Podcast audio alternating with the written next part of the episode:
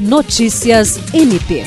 O Ministério Público do Estado do Acre, por meio do Grupo de Trabalho para Apoio à Atividade Eleitoral, promoveu na última sexta-feira, 16 de setembro, uma reunião de alinhamento para discutir e planejar as estratégias para o período que antecede as eleições, além de estratégias necessárias para garantir a ordem pública e a intensificação do combate aos ilícitos eleitorais. O grupo instituído por meio do ato número 070/2022 da Procuradoria-Geral de Justiça do MPAC tem a finalidade de acompanhar e prestar auxílio às atividades atinentes ao processo eleitoral e seus desdobramentos. A reunião teve a participação do coordenador do GT Eleitoral, promotor de justiça Teutônio Rodrigues Soares Júnior, do promotor eleitoral titular da primeira zona eleitoral, Almir Fernandes Branco, além de equipes do núcleo de apoio técnico e setor de transporte. Na oportunidade, foram traçadas estratégias de atuação para o dia da votação, na véspera e dias próximos ao pleito, com divisão de equipes que irão trabalhar nos diferentes turnos, definidas com base nas localidades onde ocorrem o maior número de denúncias de ilícitos eleitorais. Jean Oliveira, para a Agência de Notícias do Ministério Público do Estado do Acre.